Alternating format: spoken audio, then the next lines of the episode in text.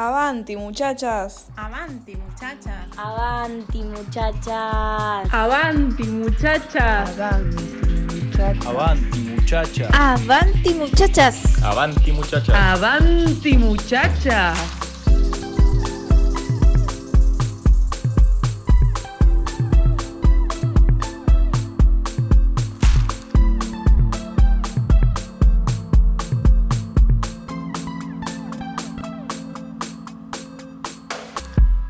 Avanti Muchachas y lo que buscamos es ir para adelante.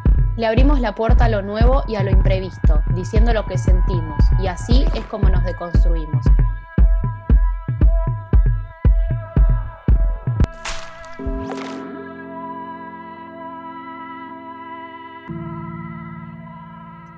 Bueno, llegado a este punto vamos a hablar de... hicimos un taller en Amnistía Internacional, una organización que defiende los derechos humanos.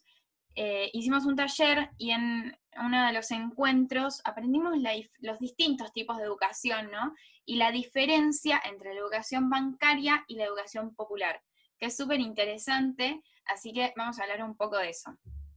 La educación bancaria es una educación más tradicional, más de otras épocas, eh, donde se presume que el niño eh, no sabe y el adulto transfiere conocimiento. Entonces, los alumnos son un sujeto de aprendizaje pasivo. El educador sabe todo, el niño es un mero asistente que no sabe, que va a escuchar y aprender. Como que todos seguimos una línea recta, no preguntamos, no miramos para atrás, no preguntamos por qué de las cosas, simplemente las cosas son así porque el educador te la está diciendo así y la tenés que aprender así. Entonces, básicamente estamos aprendiendo para ser productivos en un sistema donde no cuestionamos y así formamos a los trabajadores. Bueno, hablando de educación lineal, la educación bancaria podría ser quizás un ejemplo de, eso, ¿no? De un objetivo unilateral, abstraído de todo tipo de debate o puesta en común.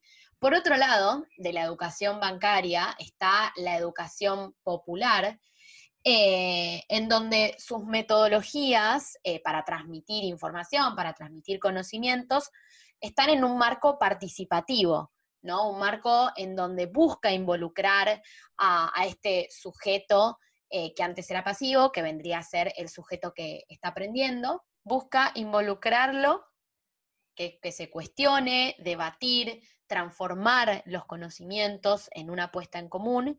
Y bueno, involucrar al sujeto en sí, ¿no? No solo hacer una transferencia de conocimientos que nosotros nos guardamos en un chip y después la repetimos de la misma forma. Entonces, es cuestión de, de involucrarlo y decir que el docente no sabe todo y el alumno no es que no sabe nada. Si partimos de esa noción, la transmisión se hace un poco limitada, sino que todos sabemos e ignoramos algo y poniendo en diálogo aprendemos algo siempre. O sea, de ese aprendizaje hacemos como la puesta en común de la que tanto estamos hablando. No quiere decir que el maestro tiene que simular no saber, sino que darle lugar al alumno también para que hasta cuestione aquello que estamos diciendo y ver por qué lo cuestione y entender que desde su universo puede saber un montón de cuestiones que el docente no.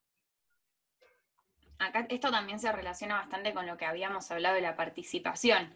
Es como el hecho de buscar la participación, buscar las experiencias, las vivencias del alumno y tomarlos como sujetos activos que participan y que son parte en la educación no son eh, personas que van meramente a escuchar, sino que son personas que van a dialogar, a poner, justamente como decía Jo, como poner cosas en común, eh, transmitir, vivir experiencias, compartirlas. Y hay una frase que dice que enseñar no es transferir conocimiento, sino que es crear la posibilidad de producirlo. Y eso está bueno porque es justamente esto de enseñar a cuestionar, enseñar a preguntar. Claro, es como que se busca la participación, o eso es lo que debería de fomentarse, de crear a ese sujeto que está al cual le están enseñando, que sea un sujeto activo, ¿no? Porque esto también sirve para el futuro, bueno, evidentemente, no vale la pena aclararlo, pero lo vamos a aclarar como todo. El hecho, hay, hay una posición muy distinta en estas dos educaciones, que es el sujeto pasivo y el sujeto activo, el sujeto de aprendizaje me refiero. Entonces la idea es fomentar un sujeto activo, como dijo Flo, para que pueda debatir, para que pueda cuestionar hasta eso que le están transmitiendo y ver cómo lo cuestiona, poder tener más eh, participación en ese ida y vuelta de información. Y acá es importante también aclarar que no es que vemos a la educación bancaria y a la educación popular como dos polos opuestos donde decimos como uh, uno es una mierda y el otro es lo mejor que se inventó en el universo, sino que lo vemos como dos cosas que hacen a nuestra educación, a nuestra formación, que reconocemos ambos tipos de educación y que quizás está bueno agarrar un poco de uno, agarrar un poco del otro y, y que la educación sea de esa manera, con participación, con respeto, con cierto poder, en algunas situaciones escuchar más, en otras participar más, que haya como un ida y vuelta entre la educación bancaria y la educación popular, un ida y vuelta entre docentes y alumnos, y que se forme también ese espacio de escucha y diálogo. También es fundamental hablar sobre los espacios como los centros de estudiantes, porque es fundamental también eh, para que las voces de quienes están ejerciendo un derecho sean escuchadas y tomadas en cuenta. Es, fundamental también que haya ese diálogo del que tanto, del que tanto estamos eh, hablando y eliminar la brecha entre adultos y adolescentes, eliminar como esa desigualdad que a raíz de eso también se puede generar el maltrato, porque el hecho del diálogo también es saber qué es lo que le pasa al alumne con cualquier profesor o con cualquier... Y no es un capricho, perdón que no, no termino mi idea, pero no es un capricho eh, el hecho de la participación, porque también está bueno escuchar lo que le pasa al alumne y cómo se siente eh, en, el, en, el, centro, eh, en el centro de educación porque si no, no se puede avanzar tampoco. Quizás hay algo que no está funcionando y el problema puede venir de les docentes o les directives del colegio y no siempre de los alumnos. Entonces está bueno escuchar y tomar y formar también ahí un espacio de debate o de puesta en común. Bueno, otro pedido que le hacemos también a la educación, todo basado desde nuestra experiencia, obviamente, y como sabemos, yo fui a un solo colegio en toda mi vida, yo también creo. Em, entonces, eh, bueno, como tenemos esa mera experiencia, por eso pedimos audios a gente que haya ido a otros colegios, pero fuera de eso, nos parece importante que haya también, que se empiecen a priorizar también otras cuestiones ajenas a lo meramente educativo, como a lo meramente conocimientos, meter conocimientos en tu cabeza, como que encontrar un límite a eso y también empezar a fomentar la diversidad, el cuestionamiento, el diálogo, la empatía, podemos seguir hablando de respeto, como que también mirar el lado humano y el lado de desarrollo de la persona, el lado del colegio es la época de crecimiento, de desarrollar tu personalidad, entonces y empezar a conocerte y entenderte a vos misma. Entonces creo que es muy importante que en esa etapa se fomenten un montón de cosas que, por lo menos en nuestra época, no sé si se fomentaban tanto. Quizás ahora sí, quizás en otros colegios sí. Pero como fomentar también lo humano, el desarrollo personal. Y creo que esto se relaciona a su vez mucho con la ESI, porque la ESI sirve para eso y la ESI es algo que nosotras no hemos tenido entonces quizás por eso no tuvimos desarrollo personal. Mentira, sí tuvimos.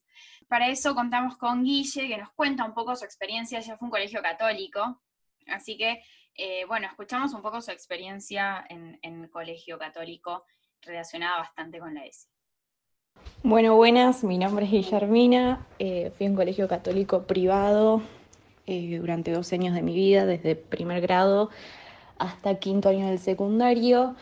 Realmente no tuve experiencias em, de abuso de autoridad por parte directas hacia mí, digamos, o sea, yo nunca tuve problema, siempre me consideré una piba de perfil bajo, nunca tuve problema con un profesor, una directora, nunca. Pero bueno, nada, obviamente que durante 12 años, em, al ser un colegio católico y que esté metido en la religión, eh, salís a la vida real después con la facultad y todo, y te da un montón, es como que te hace mucho ruido, muchas cosas, apartando de lo que es la religión en sí.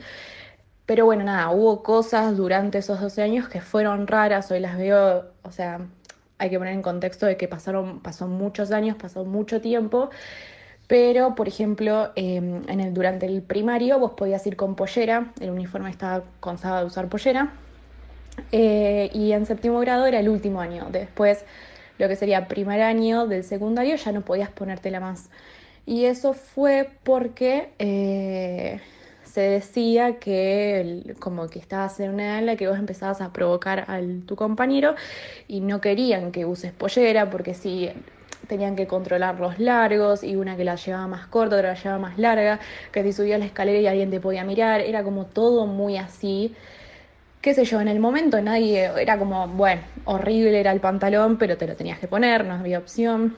Eso cambió después, sé que al año siguiente se, se, adelantó, digamos, en sexto grado era el último año de pollera, y ya en séptimo, en donde uno capaz tipo empiezan con los cambios y todo, es como que eh, ahí ya también se impuso el tema del pantalón, o sea que ya terminabas el primario con esa idea o concepción de que vos tipo provocabas al otro y que vos no podías llevar pollera por, por el otro, digamos, ¿no? Pues tener 7, 8 años, colegio católico, y había cosas como, por ejemplo, hoy las veo y hoy capaz lo hablo con mis amigas y es raro haber estado tipo que te obligaban a confesarte eh, y estar con un cura en una habitación de 2 por 2 qué sé yo, una nena de 7 u 8 años es raro, o sea, es como que hoy en día lo veo y no sé, no me gustaría si en un futuro tengo una hija y le pase eso, qué sé yo, es como que está todo muy así. Yo realmente no sé si eso sigue pasando, si lo siguen haciendo, pero bueno, son experiencias que me quedaron a mí, ¿no?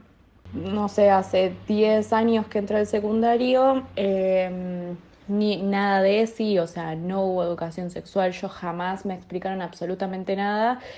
Eh, mi mamá es médica y le invitaron una sola vez a dar una charla en sexto grado, eh, sin ningún tipo de temario, o sea, le dijeron explicarles algo. Ella obviamente que fue con sus herramientas y arrancó a hablar, pero bueno, los, uno con una mente de 11 años empieza a preguntar y la charla se súper desvirtuó, no se brindó la información que se tenía que brindar, no era su responsabilidad tampoco.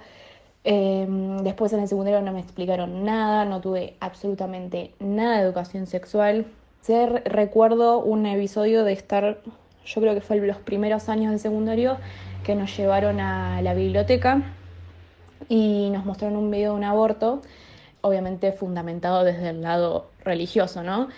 Eh, el aborto era nada, era un, era un video súper explícito y claro, o sea, hace 10 años atrás cuando no tenías información ni nada, quedaba súper traumado, era como, ¿qué me estás mostrando?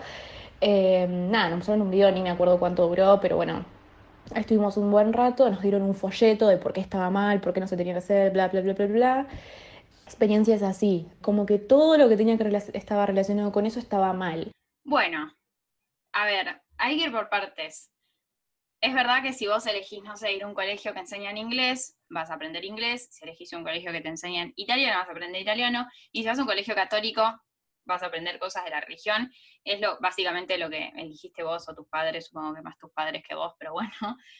Em, entonces creo que la cuestión, el adoctrinamiento religioso, por decir de alguna manera, no es algo cuestionable en este, en este audio, porque es básicamente lo elegido para la educación de Guille. Pero lo que sí es cuestionable, una cosa no quita la otra, ¿no? Religión no mata a ESI, entonces está bueno como también darle un lugar a la ESI en estas cuestiones, eh, desde la cuestión de la pollera, ¿no? Por ejemplo, es como el hecho de, bueno, tipo, no puedes usar pollera porque es provocar a los varones, ya tenés un un hincapié a la carencia de ESI. La ESI te enseña un montón de cosas y si tus varones, tus alumnos, se sienten provocados por esa pollera, es porque tu ESI no está, o sea, tu educación está fallando, hay algo que estás haciendo mal y que hace que los varones crean que si yo me pongo una pollera, ellos se tienen que calentar. Hay una noción malentendida, por así decirlo, de que la ESI no entra en la religión, la ESI no entra en los colegios religiosos porque va en contra de... Y es algo que, al contrario... Y esto nos muestra que es como que la religión en cierto sentido se lava las manos por el... Primero, ¿no? La religión no va a fomentar la sexualidad de las personas y cuando escuchan ESI dicen, ya lo hemos hablado en episodio de ESI, lo primero que se viene a la mente es tipo, oh, le estamos enseñando a las niñas a tener relaciones sexuales. Y es importante aclarar que no, que, o sea, nos remitimos al primer episodio de ESI, hicimos varios de ESI, pero al primero, donde explicamos bien el concepto de ESI. Pero es un montón de cosas la ESI, no es solo eh, métodos anticonceptivos, ¿entendés? Es un montón de cosas, entonces también es este desarrollo humano del que venimos hablando antes, entonces está bueno que la religión no se lave las manos y eh, cualquier religión, ¿no? Las religiones no se laven las manos y utilicemos a la, utilicen a la ESI como una herramienta más de educación en sus instituciones. Por otro lado, nada que, o sea, nada y todo que decir acerca de lo que mencionó Guille del video del aborto nada y todo. O sea, puedo no decirte nada y con mi cara alcanza, o puedo estar horas hablando de eso. Pero bueno, en cierto sentido, a ver, no justifico a la iglesia en lo más mínimo, pero eh, es un poco más de lo mismo. Sabemos que te metieron en un colegio católico y sabemos la posición genérica de la, del catolicismo en esta cuestión. Entonces hay cosas que no podemos criticar, pero hay un límite. Yo me pregunto, ¿cómo no vas a dar ESI, que es la base de la libertad y el conocimiento? Encima siento que también es una guachada eh, no conocer lo que implica la ESI y ya de por sí decirle que no. Pero ¿cómo no vas a dar ESI? Pero sí vas a generar una situación macabra con un video que está totalmente además descontextualizado, porque también ahora pensando, un video así también puede ser lo mismo que te muestren un video de un aborto clandestino de una persona que sufrió previamente al aborto y que no era algo que eligió. Entonces, también está toda la base, o sea, necesitamos una base de ESI, una base de conocimientos, que es una, vendría a ser directamente una base para poder ver ese video y también entender el contexto, poder poner en debate eso que nos están mostrando y el objetivo por el que nos lo muestran. Como que está súper fuera de contexto y no se tampoco siento que no se entiende si no conoces realmente cómo es el discurso y después corriendo el tema de la ESI, no conocer lo que implica la ESI. No nos vamos a poner a hablar de lo que implica, el por qué y eso, primero porque siento que ya si no querés saberlo, si no lo sabés, es porque realmente lo elegís. Y, y además, ya nos lo, ya lo, lo hemos hablado en varios episodios, seguimos igual con la postura firme del hecho de que la necesitamos, pero también necesitamos por lo menos una base y corrernos de la noción de que la religión y la educación sexual no van de la mano, porque más allá de los principios que puede tener la religión, se supone que uno de los principios es también la igualdad. Puede que tenga distintas definiciones la igualdad, pero una forma de igualdad y de fomentar la diversidad y fomentar el respeto también forma parte de, de la educación sexual, forma parte de entendernos, de entender las distintas realidades.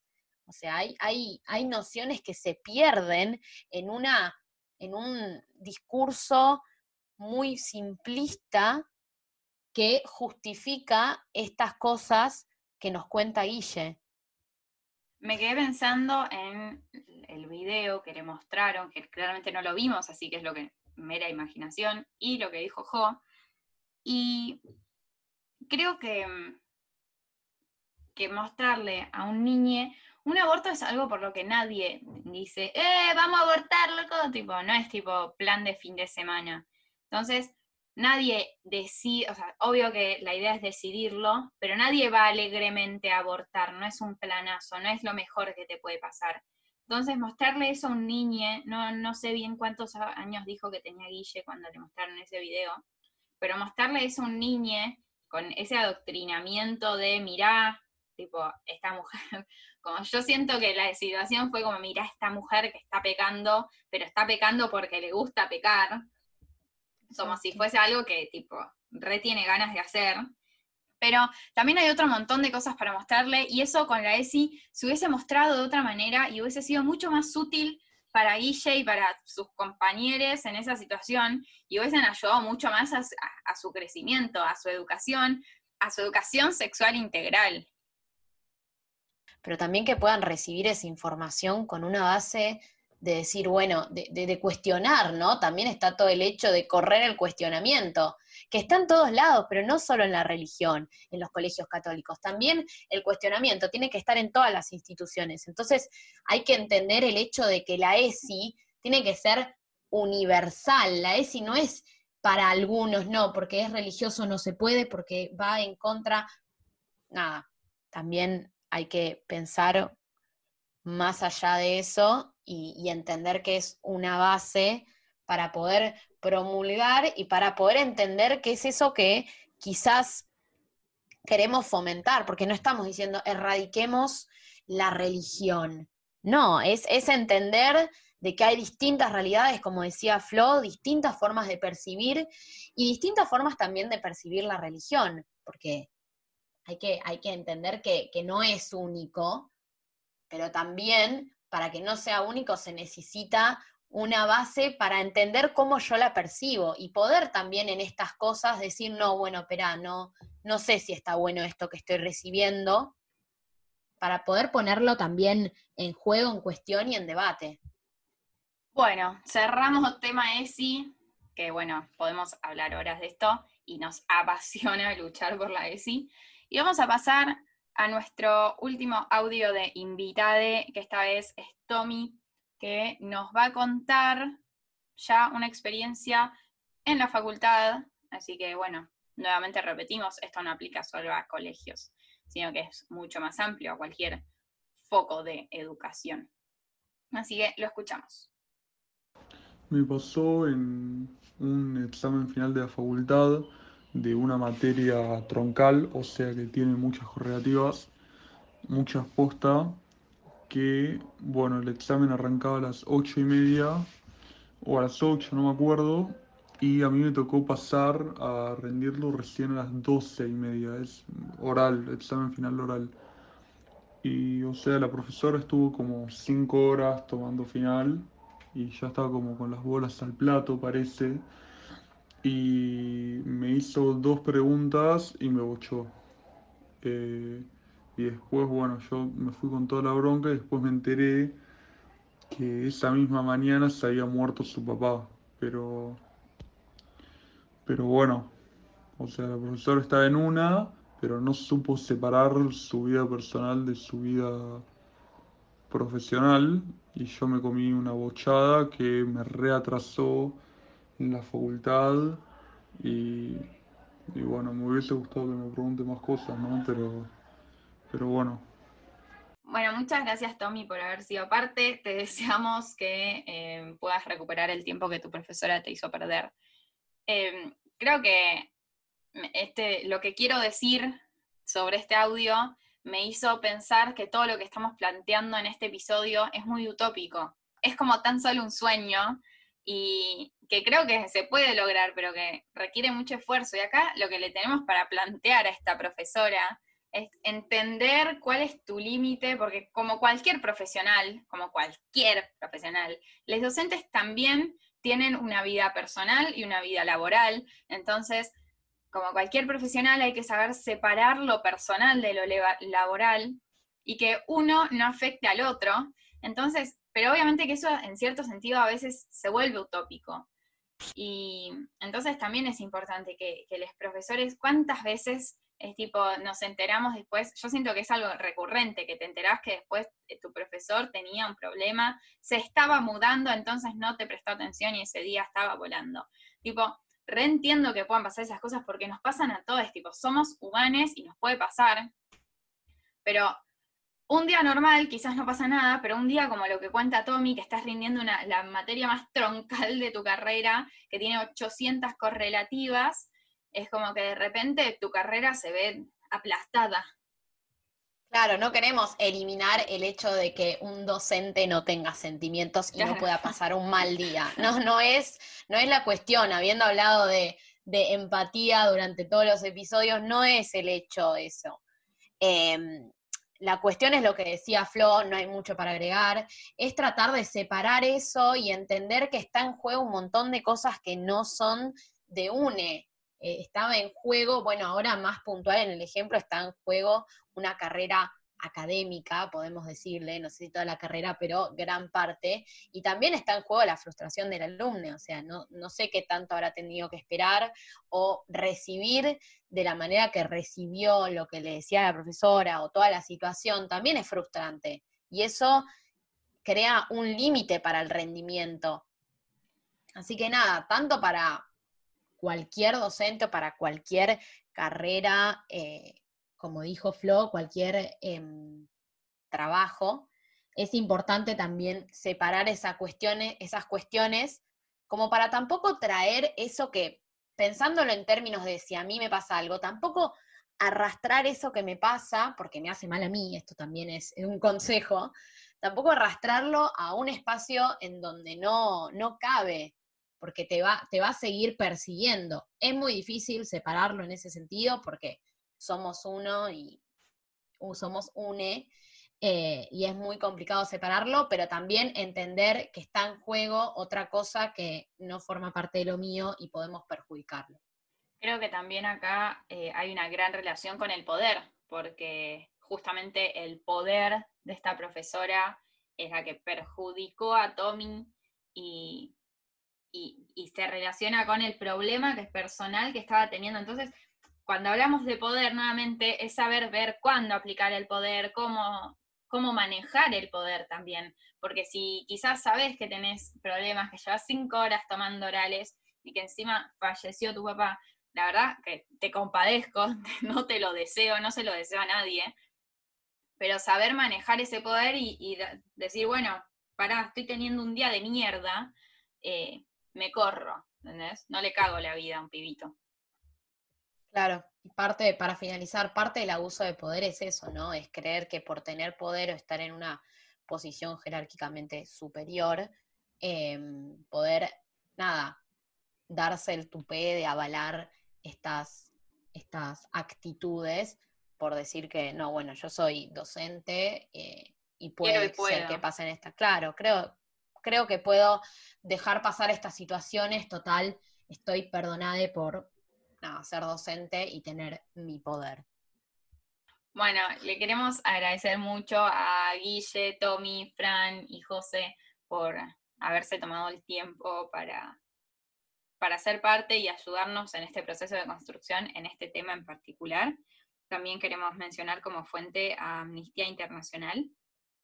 Y nada, les invitamos una vez más a deconstruirse, a fomentar lo humano, a erradicar el abuso de poder, a fomentar el respeto, la empatía en los espacios de educación que nosotros frecuentemos. A veces es muy difícil desde nuestra posición de alumnos fomentar todas estas cosas, porque a veces quizás por este abuso de poder o por distintas, distintas cuestiones no somos tan escuchados, entonces se vuelve más complicado.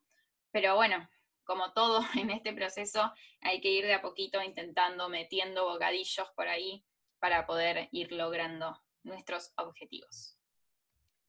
Les invitamos a crear o a luchar por espacios más participativos eh, que generen un poco más de motivación.